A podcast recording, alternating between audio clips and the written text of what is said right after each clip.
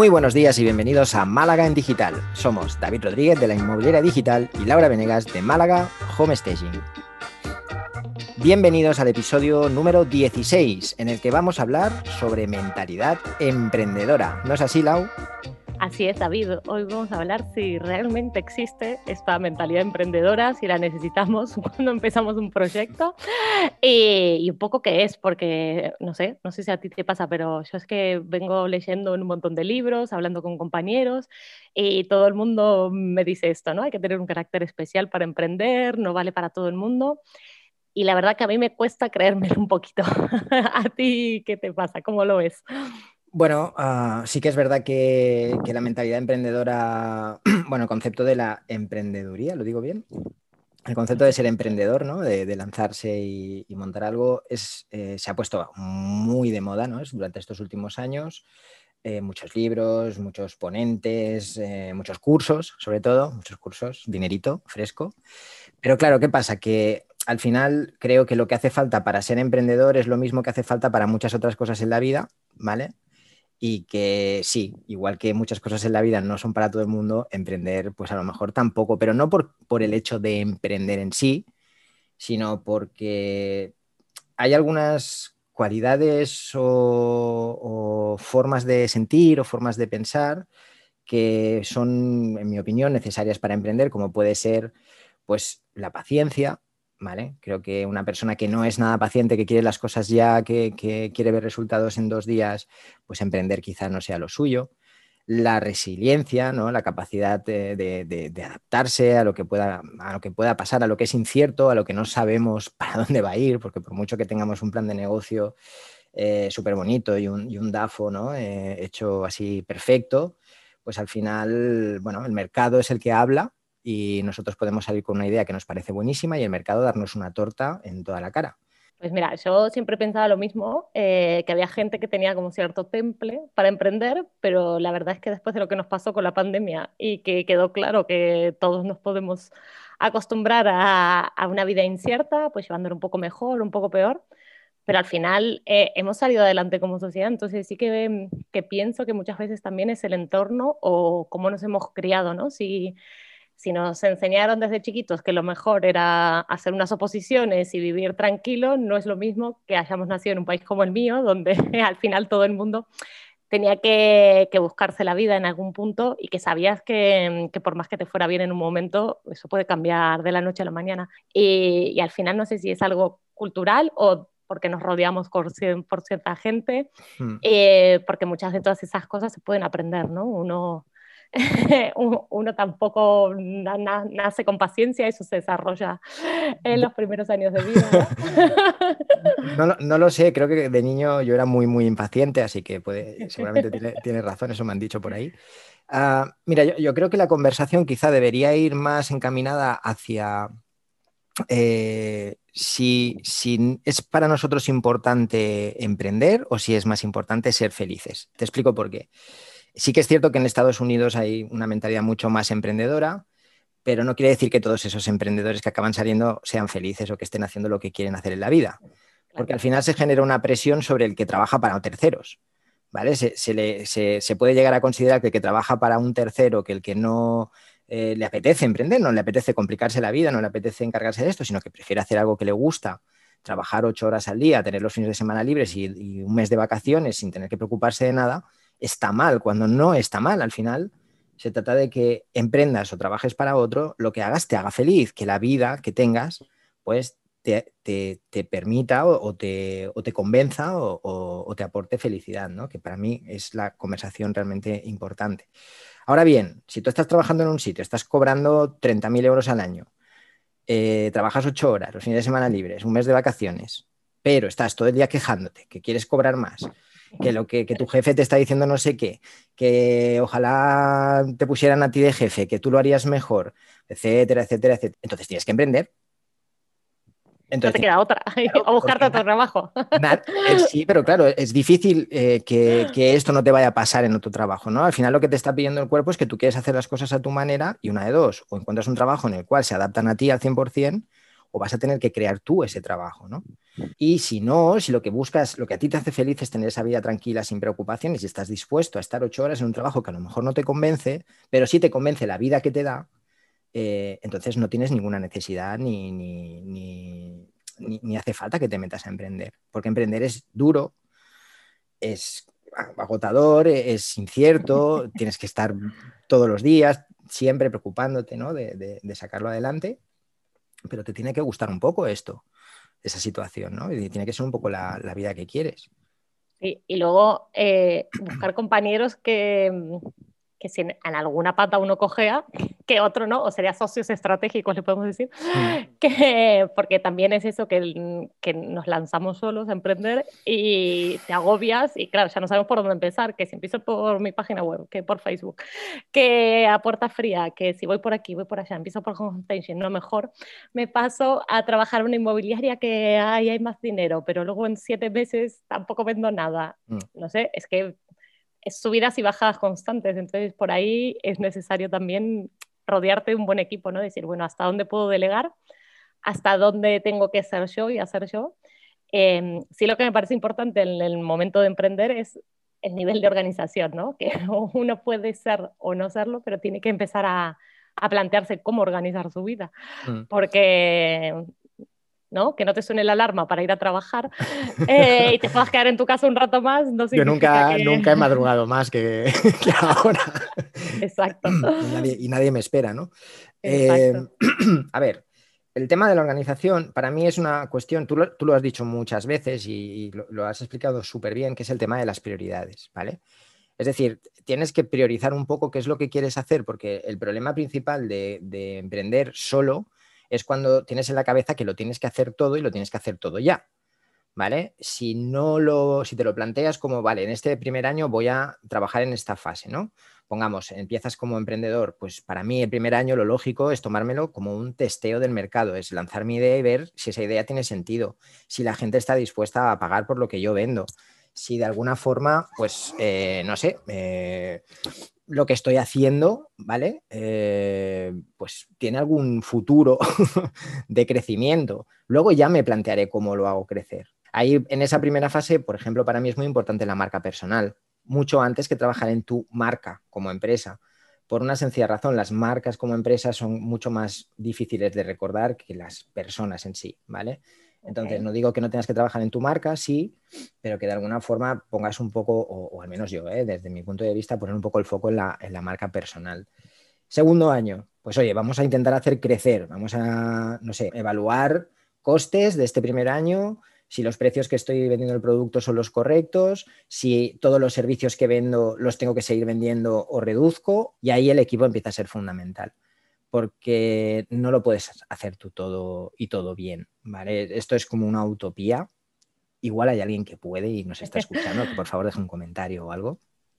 Pero en general no, en general no podemos hacerlo todo y todo bien. Y la fuerza de cualquier corporación, grande, pequeña, mediana, a día de hoy, yo creo que está en el equipo. No, estoy totalmente de acuerdo. Eh, es así, es que, vamos, que no, no veo mm, esa imagen del emprendedor solo contra la tormenta, mm.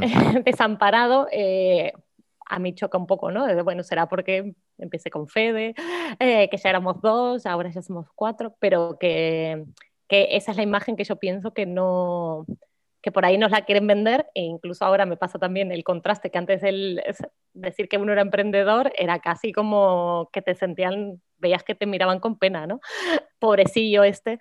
Y ahora, eh, con todo lo que vemos en Instagram, en TikTok, de que grandes emprendedores de la noche a la mañana eh, no vendían nada y, de repente mm. eh, facturan 600 mil, un millón por mes o incluso en un día, también nos empieza a hacer cuestionarnos, estamos forciendo por el buen camino o no.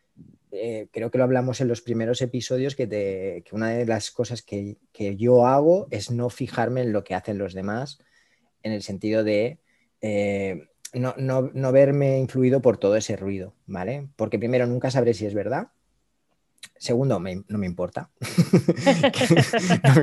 no, me importa lo que tú ganes. Eh, me importa en cualquier caso cómo va mi negocio, pero no cómo va el tuyo, ¿vale?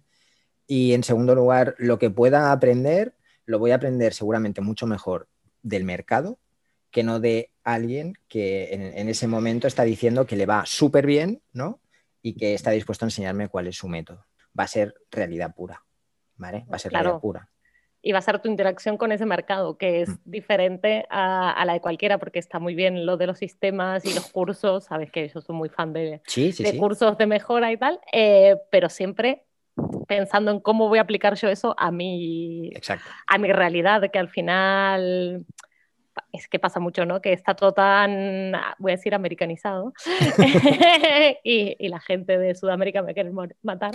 Pero es verdad que está todo tan, tan americanizado que a veces eh, pensamos, bueno, esto aquí no va a funcionar, ¿vale? Pues quizás el método 1, 2, 3 no funciona, pero tengo que adaptar a, a nuestra idiosincrasia, a cómo hacemos las cosas aquí y, y puede, puede ir o no, pero también dependerá de mi pericia, ¿no? Al momento de llevarlo a cabo. depende de tantas cosas.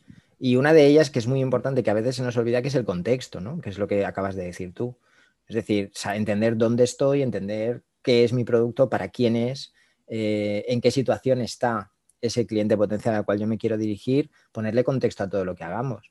Porque cuando te basas solamente en fórmulas y plantillas, pues, a ver, eh, puede ser una base para empezar, ¿no? Para no ir, no ir completamente a ciegas, pero rápidamente trata de adaptar esas plantillas a la realidad porque si eh, estás repitiendo esa plantilla una y otra vez y ves que no funciona, la culpa no es de la plantilla, la culpa es de que no has adaptado esa plantilla a tu, a tu negocio.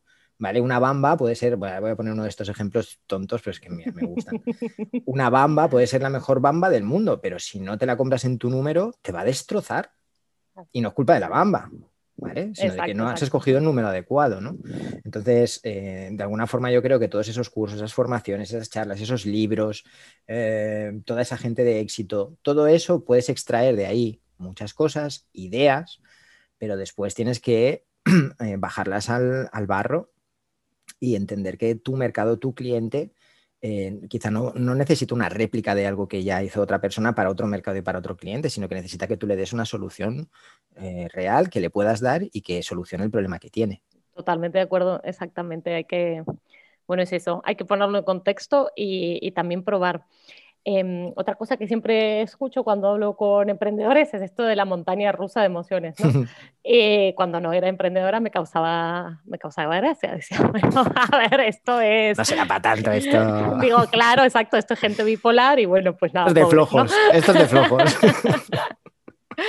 Y luego cuando uno se lanza, bueno, es verdad que a mí por ahí no me da en el día, ¿no? Los mm. subidones y los bajones, pero sí que te da por fases. De decir, bueno, vamos, que estamos en la cresta de la ola y de repente reventamos con la ola. No sé, ¿a ti te pasa también? Eh? ¿Cómo lo llevas ahora? Me, pasa, me... sí, hombre, este año que, que, justo acaba de terminar, pues ha habido un poco de, de esa montaña de emociones, ¿no? Pero al final, eh, si tú tienes claras algunas cosas que son básicas. Y te digo que no son cosas que yo aplique al emprendimiento porque no me considero para nada emprendedor nato, ni muchísimo menos. Al contrario, siempre he pensado que los negocios me dan de pena. Eh, sí. Pero eh, de alguna forma hay algunos valores o, herramientas, o llamémoslo como queramos, ¿no? que he aplicado en mi vida personal, que son las que aplico a nivel de emprendimiento porque no soy dos personas distintas y que, y que me sirven y me funcionan. Por ejemplo, la primera es confiar en mí. No, no quiero decir que confíe ciegamente en mí, entiendo que me equivoco, etcétera, ¿no? Pero tengo un poco de confianza en mí. Escucha, si has pensado esto, si crees que esto va a funcionar, date un tiempo para ver que esto funciona, porque, a ver, algo sabes, algo tienes una idea, algunas cosas has conseguido en tu vida. Confía un poco en ti, confía, confía en que lo que piensas o lo que se te ocurre o lo que quieres hacer, pues eh, te ha venido esa idea por algo, ¿no? Entonces creo que la confianza en uno mismo puede ser algo que te puede ayudar en ese bajón. Y decir, bueno, estoy pasando por un, pues eso, un bache, no pasa nada. Confía que saldrás como ya has salido otras veces. Confía que eh, buscaremos otra oportunidad. Y luego otra cosa que a mí me funciona muy bien, que no sé si a alguien le puede servir, y es recordar que todo importa absolutamente nada, en realidad que de aquí a pocos años ni vamos a estar aquí, nadie se va a acordar de nosotros, que no hay que darle tanta, tanta, tanta, tanta, tantísima importancia a que algo nos salga mal, a que cometamos un error, a que las cosas no vayan exactamente como queremos.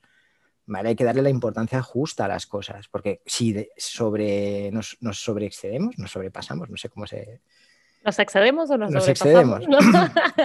en la importancia que le damos a, estas cosas, que no quiere decir que no hagamos todo lo posible para que salga, que son dos cosas diferentes. Quiere decir que si algo sale mal, o si algo no sale como queremos, o si algo nos hace caer, que tranquilos, que la vida, el mundo sigue girando, ¿eh? y que de aquí a 10 años probablemente esto no nos vamos a acordar, y que, o de aquí a 6 meses y que relativicemos un poco más las cosas, las cosas que nos pasan, tanto las buenas como las malas. ¿eh? A ver, yo siempre digo que uno de mis fuertes es ese, que no, no me tomo en serio, ¿no? O sea, no, no me tomo las cosas a pecho, si significa eso, no quiere decir que, que no cree que soy una persona seria, pero no me tomo en serio, o sea, ni lo que va bien ni lo que va mal, pero sobre todo lo que va mal, digo, bueno, ya está, son fases. Eh, también creo que hay que analizarlo cuando entramos en ese bajón, empezar a ser conscientes de que estamos entrando, el por mm. qué, eh, y a ver qué, qué sí que es, si es que no cerré una venta en los últimos tres meses o, si es que estoy ya a niveles de estrés porque no doy abasto de tanto trabajo, que también te puede pasar que entrar en ese bajón. Entonces, el, bueno, un poco lo que hablábamos con Débora, ¿no? Ser conscientes de, qué es lo que, nos está, lo que nos está llevando a esos puntos eh, y bueno, y analizarlo, porque bueno, sabes que a mí me gusta los datos y los análisis. Sí. y ahí ser, pero no tomarnos tan en serio. A mí eso me parece fantástico y cuando se lo digo a la gente se ríe eh, y, no me lo tiene en cuenta, pero de hecho ya hemos recomendado algún libro también, el, el sutil arte de que todo nos importe nada, eh, que, que, también, también va por ahí, no pasa nada, que, que estamos para, para, vivir una vida tranquila también, no, no todo tiene que ser éxito. Claro, y también eh, lo, que acabas de decir, el éxito, ¿no? ¿Qué, entendemos por el éxito? al, final, al final yo creo que es esa conversación que te decía antes, ¿no? Empecemos a hablar más de ser felices que no de que nuestro negocio vaya bien, de que nuestra familia sea perfecta, de que nuestra salud sea de hierro hasta el día que nos muramos. En vez de hablar de tantas cosas así, intentemos centrarnos más en, oye, a ver, ¿qué me hace feliz ahora?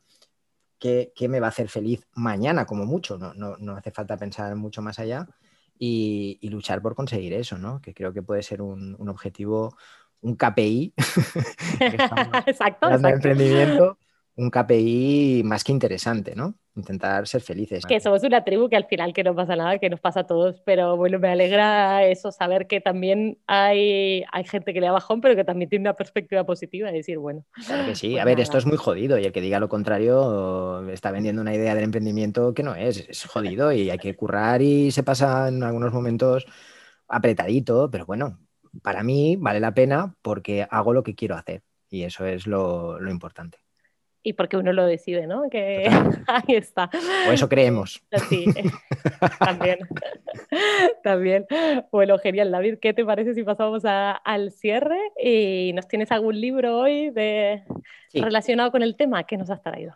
Mira, eh, hay un libro que eh, no está muy bien traducido, ¿vale? Eh, el que sepa inglés, que se compre la versión original, yo creo que lo va, a disfrutar más. Pero bueno, uh, Gary Vaynerchuk, que es un publicista americano, bueno, él no es americano, él es ruso, creo, si no me equivoco, pero vive en Estados Unidos desde hace muchos años, y hizo un libro que se llama Hazla en Grande, ¿vale? Eh, habla de muchos youtubers y personas influentes a día de hoy de cómo empezaron, ¿vale? Gente que tiene hoy en día canales de millones de seguidores, gente que tiene negocios eh, prósperos construidos en el entorno digital puramente y construidos a partir de algo que les apasionaba, sin importar si había un plan de negocio, si había un mercado, si había nada. Y a mí me gusta la fotografía, pues me pongo a hablar de fotografía en YouTube, ¿vale? Y hoy en día viven de eso, ¿no? Eh, entonces creo que es un libro que, da muchas pautas, que es muy interesante, que insisto, está un poquito mal traducido, así que si lo podéis leer en inglés mejor. Eh, pero bueno, que se entiende, que se entiende. Qué guay, qué guay. Bueno, muy bien, lo notamos. Y yo he traído En 100 años todos muertos de Jean Boluda. Eh, Total. Que, de hecho lo leí hace muy, muy poquito, a fines del año pasado. Eh, y me gusta esto de relativizar, ¿no? Un poco como es él. Eh, pero sí, sí que te da las dos versiones, ¿no? Un poco la parte organizativa, pero también la parte más emocional, que no, sin ser un libro de autoayuda, te, te ayuda un poco a organizar y eso está muy guay. Es un libro de realidad, básicamente, ¿no? Exacto. Exactamente, exactamente. Y, no sé, nos has traído una herramienta, una peli, una serie que tenemos hoy. Mm, a ver, eh, en cuanto a herramienta, ¿vale? Eh, no, no, sé si sería una herramienta o no, pero yo recomendaría, lo hemos hablado muchas veces, pero nunca lo he puesto en esta sección, que es la meditación, ¿vale? Eh, durante 2021, en mi, eh, perdón, durante 2020, en mi caso, descubrí esta, esta herramienta, para mí lo es, y me ha ayudado muchísimo, muchísimo a poner foco, muchísimo a relativizar, muchísimo a, bueno, a empezar mis días de una forma distinta, ¿vale? Cumplo casi el 80% de los días, pero ah, de verdad que me ayuda y la recomiendo a todo el mundo que lo pruebe. Son 10 minutitos al día. Hay un montón de información en YouTube, hay un montón de información, hay aplicaciones. Tú tenías una aplicación. Solo con app, sí. Sí, que no utilizabas y solo te hace falta unos auriculares, un teléfono móvil. Y, o sea, no hay nada más fácil, más rápido y, que se puede hacer en cualquier momento, en cualquier lugar. Así que os recomiendo que lo probéis. Exacto, guay. Pues muy guay, muy guay. Eh, yo he traído una peli que es un clásico, creo, que es Sherry Maguire. Mm. y vamos, que Emprendedores a la Fuerza, creo que es eh, eh, una película que está, vamos, que además de que es divertida y un poco dramática y tal, em, está, está guay para, para, ver eso, ¿no? Un poco de descontracturemos, no, no nos tomemos tan en serio que, que la vida también. Hay un poco de sueño, sueño americano ahí también. pero todo, todo. Y, y, enamorarte de tu profesión y, y, realmente llevarla a cabo y también sus valores ¿no? éticos porque se va de la empresa, porque no voy a hacer spoiler por si alguien no la vio, pero bueno, tiene un poco de todo eh, y está muy bien eso para pasarse un domingo por la tarde y decir, bueno, cierto, también es divertido el emprendimiento. Eh, muy bien, voy a hacer entonces, ¿te parece? Eh, adelante. Muy bien, gracias por acompañarnos en nuestras conversaciones de cada lunes. Si te ha gustado este podcast, nos puedes dejar tus comentarios y likes en iBox también seguirnos en iTunes y en Spotify o bien enviarnos sus comentarios a malagendigital.gmail.com. Muy buena semana para todos. Que tengáis una gran semana, familia.